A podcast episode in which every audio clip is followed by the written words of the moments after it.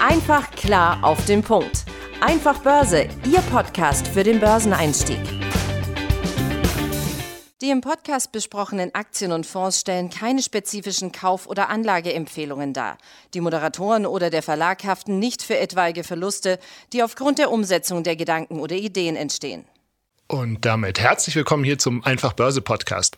Mein Name ist Benjamin Heimlich und auch diese Woche bin ich mit jemand anderem als Tim im Studio und zwar mit meinem Kollegen Michel Döpke. Hi Michel. Hi, grüß dich. Michel ist bei uns im Haus der Experte für Pharma und Biotech und ähm, die Branche ist ja eigentlich eine sehr beliebte Branche. Ähm, wir hatten das in der Februarausgabe von Einfach Börse auch vorgestellt, dass auch ganz viele Milliardäre in den Bereich investieren.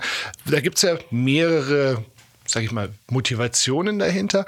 Ähm, jetzt aber mal ganz grundsätzlich für uns, unsere Hörer zum Verständnis. Wo ist denn der Unterschied? Also Biotech und Pharma wird ja häufig so in einen Topf geworfen zu Recht oder wo würdest du da die Grenze ziehen? Gibt es überhaupt eine? Natürlich ist erstmal übergeordnet der Markt Gesundheit ein Markt, der natürlich immer wächst und von Innovationen getrieben ist. Und Pharma und Biotech, wie du schon sagst, wird häufig eigentlich so im gleichen Kontext genannt.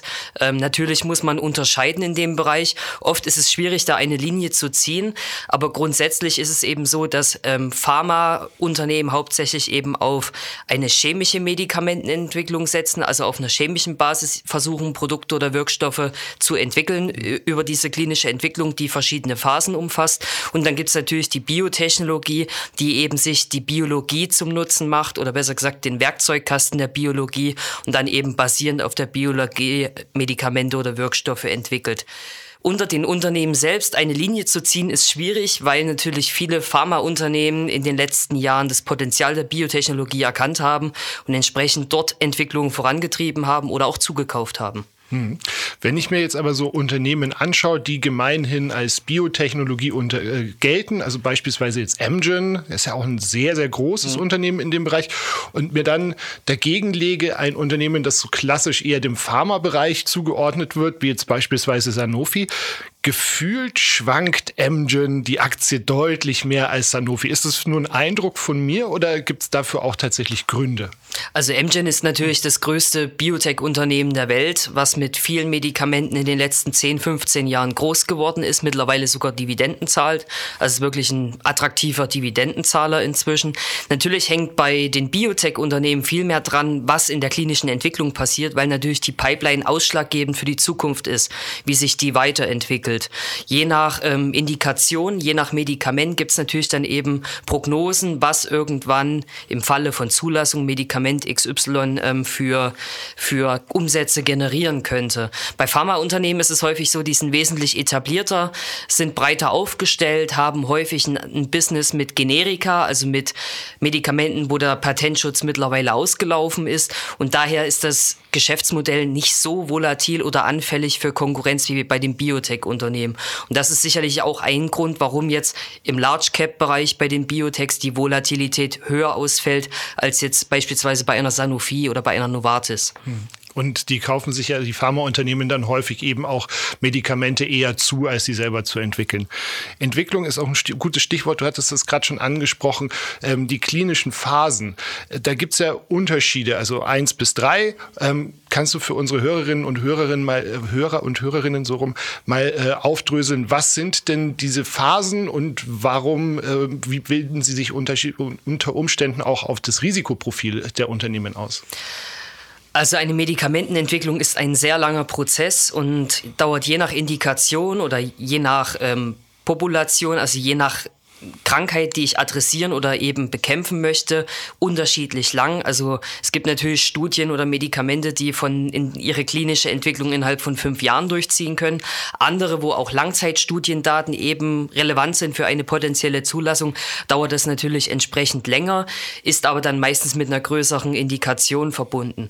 Also wenn ich jetzt für eine seltene Erkrankung, also diese sogenannten Orphan Drugs entwickle, dann ha habe ich natürlich relativ kleine Patientengruppe, die überhaupt für das Medikament in Frage kommt.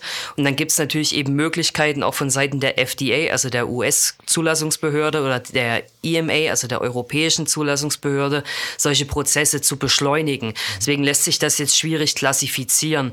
Das gleiche ist die klinische Entwicklung an sich. Also klassisch ist es natürlich in den drei Phasen, dass ich quasi mit der Phase 1 starte, wo ich erstmal schaue, okay, wie, wie wird das Medikament vertragen und so weiter, wo ich wirklich erstmal die Basics abchecke, ähm, inwiefern das Medikament wohl verträglich ist, bevor ich dann eben in eine höhere Dosierung beispielsweise übergehe, in einer Dosis-Eskalationsphase, beispielsweise in der Phase 2 oder in der Phase 2b, wenn ich die expandiere. Ähm, das sind natürlich solche Basics, wo ich dann eben erstmal abchecke, okay, haben wir eine Wirksamkeit und haben wir auch ähm, ein, ein verträgliches Sicherheitsprofil. In der Phase 3 kommt es dann natürlich darauf an, dass ich ähm, den, den Nutzen auch den Zulassungsbehörden demonstrieren kann. Entweder zu einem Vergleichsmedikament, was bereits zugelassen zugelassen ist oder eben einer völlig neuen Indikation, wo noch nichts zugelassen ist.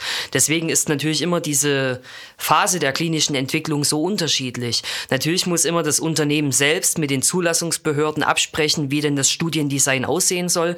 Und dann tut eben die FDA oder die EMA ähm, sagen, okay, wir stellen uns das so und so vor. Dann müssen eben die Unternehmen, seien es jetzt die Pharma- oder die Biotech-Unternehmen, natürlich sehr eng mit den Behörden zusammenarbeiten. Aber nichtsdestotrotz, also klar, dass in so einer Phase 1 das Risiko tendenziell höher ist, aber theoretisch besteht ja auch in der Phase 3 noch die Möglichkeit, dass die, dass die ganze Kiste zusammenklappt, oder? Das habe ich schon richtig verstanden. Also die Wahrscheinlichkeit, dass natürlich ein Wirkstoff über die Ziellinie geführt wird, durch die gesamte präklinische und klinische Entwicklung hinweg, ist natürlich relativ gering. Also ist die, die Wahrscheinlichkeiten liegen da je nach Indikation ja zwischen 1 und 20 Prozent Erfolgswahrscheinlichkeit. Deswegen versucht man mittlerweile auch mit Hilfe von künstlicher Intelligenz, was aktuell ein sehr interessantes Thema ist, eben externe Technologien hinzuzuziehen, um eben solche Outcomes von den Studien zu verbessern. Mhm. Oder eben vorher schon festzustellen, für wen ist jetzt das Krebsmedikament am geeignetsten. Dann sind wir wieder im Bereich der personalisierten Medizin, dass mittlerweile die Unternehmen eben versuchen, genau gezielt herauszufinden, was beispielsweise welches Gen verantwortlich ist für einen Tumor Tumorwachstum, dass ich eben dann speziell Medikament XY für, das, äh, für den speziellen Tumor, der eben vorher in einer Tumoranalyse unterzogen wurde, verabreichen kann. Ja, das finde ich, sowieso so super spannend, ne? wenn man sich anschaut, dass früher ja Medikamente so eines für alle entwickelt wurde ne? und zum Beispiel auch ganz oft Geschlechterunterschiede überhaupt gar nicht berücksichtigt wurden und das aber in der Zukunft eben durch solche Technologien dann eben auch möglich ist. Eine Technologie, die ähm, jetzt insbesondere durch die Corona-Pandemie ja wirklich massiv an Vorschub erhalten hat und damit ja auch die Unternehmen, also CureVac und BioNTech kennt hier aus Deutschland, glaube ich, fast in der Zwischenzeit jeder, der die letzten drei Jahre nicht unter einem Stein gewohnt hat. Ähm, diese mRNA-Technologie, die, auf die die setzen, verspricht ja auch noch relativ viel andere Einsatzmöglichkeiten. Wo siehst denn du da so die Chancen? Weil die Aktien der beiden Unternehmen sind ja jetzt mit dem Abflauen der, der Pandemie doch auch deutlich zurückgekommen. Wo gibt's da Möglichkeiten, die noch einzusetzen? Oder war es das jetzt quasi für die? Also grundsätzlich muss man sagen, dass jetzt im Falle von BioNTech natürlich eine Art Proof of Concept vorliegt, weil natürlich BioNTech mit dem Partner Pfizer demonstriert hat, dass man seine mRNA-Plattform eben einsetzen kann, um einen Impfstoff, in dem Fall gegen eine Infektionskrankheit zu entwickeln. BioNTech wurde ja aber ursprünglich gegründet, um eigentlich onkologische Programme zu verfolgen und Krebs den Kampf anzusagen. Deswegen basiert natürlich jetzt darauf auch die Fantasie, dass man da entsprechende Erfolge auch im Bereich der Onkologie feiern kann. Der Unterschied ist natürlich zu CureVac nochmal besonders groß, weil eben BioNTech ein zugelassenes Produkt am Markt hat, beziehungsweise die angepassten Impfstoffe eben auf Basis von Comirnaty und CureVac eben es nicht geschafft hat, den Impfstoff damals zur Zulassung zu führen. CureVac setzt jetzt große Stücke auf den Covid-Impfstoff der zweiten Generation, verfolgt ebenfalls andere Programme in der Onkologie und Infektiologie, ähm, hat natürlich aber auch einen anderen Kapitalaufwand jetzt als BioNTech. Also BioNTech kann die ganzen Gewinne, die Milliardengewinne, die ja durch den Impfstoff eingenommen wurden, eins zu eins in die Forschung investieren und kann da natürlich gezielt die Programme vorantreiben, wo eben das Management sagt, da sehen wir die größten Erfolgsaussichten. CureVac beispielsweise hat erst vor kurzem äh, Kapital benötigt und frisches Kapital aufgenommen.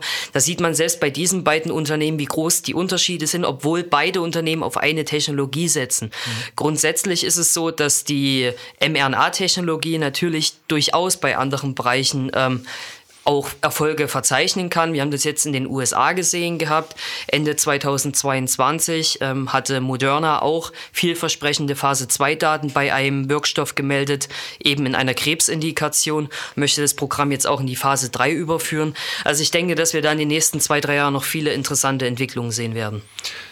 Gerade wenn man eben auf so, so komplett neue Geschichten ähm, sich dafür interessiert, habe ich denn als Börsenneuling irgendwie die Möglichkeit, da vernünftig reinzusetzen oder ist es eigentlich mit Einzelwerten gar nicht mit einem vernünftigen Risiko natürlich möglich. Sollte ich dann vielleicht lieber, ich meine, es gibt ja äh, da auch eben so Holding-Ansätze oder sowas, sowas wie BB BioNTech. Ähm, ist sowas dann vielleicht tatsächlich für, für den Einsteiger der, der bessere Weg?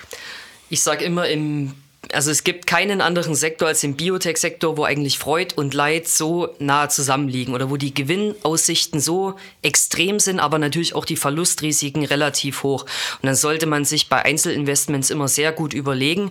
Wenn ich natürlich von einer Technologie äußerst überzeugt bin, dann kann ich durchaus mal eine überschaubare Position eingehen. Vor allem bei den Biotech-Unternehmen, die schon profitabel wirtschaften. Also BioNTech ist ein Beispiel, Amgen hatten wir vorhin besprochen, ist ein Beispiel, Regeneron sind natürlich solche großen Unternehmen, die etabliert sind, die natürlich Cashflows generieren, um eben andere Pipeline-Bestandteile weiterzuentwickeln oder zuzukaufen.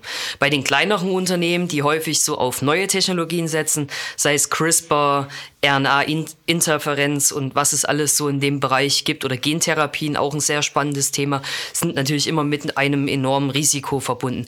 Daher macht es für Einsteiger durchaus Sinn, dass man erstmal einen ja, diversifizierteren Ansatz wählt. BB Biotech ist natürlich immer eine gute Wahl, sage ich. Ähm, ein sehr gutes Management, eine attraktive Ausschüttungspolitik, ähm, die natürlich auch die Aktionäre an der Entwicklung dann teilhaben lassen, haben selber auch viele spannende Unternehmen im Portfolio. Aber es besteht auch die Möglichkeit, über ETFs oder über Indizes, also Indexprodukte beispielsweise teilzuhaben. Also wir beim Aktionär haben jetzt zum Beispiel den Virica-Index vor einigen Jahren aufgelegt gehabt. In dem sind fünf große Biotech-Unternehmen zusammengefasst. Und da wird natürlich das Risiko der einzelnen Unternehmen ein bisschen abgefedert. Ich denke, dass das schon der sinnvollere Ansatz ist, gerade wenn ich jetzt ein Neueinsteiger bin und mit der Branche noch nicht so äh, mich äußerst intensiv auseinandergesetzt habe. Ja, aber grundsätzlich eben eine super spannende äh, Industrie. Und also ich denke immer so, das ist eigentlich ja die, die deutlich mehr Wert schafft als jetzt der nächste, keine Ahnung, E-Commerce-Marktplatz für Hundefutter oder sowas. Michael, ich danke dir ganz herzlich für deine Zeit, für deine Einblicke. Ich danke euch fürs Zuhören und ich hoffe, ihr konntet wieder was mitnehmen. Und dann freue ich mich, wenn wir uns nächste Woche hier wieder hören. Bis dahin wünsche ich euch eine gute Zeit. Ciao. Einfach klar auf den Punkt. Einfach Börse, Ihr Podcast für den Börseneinstieg.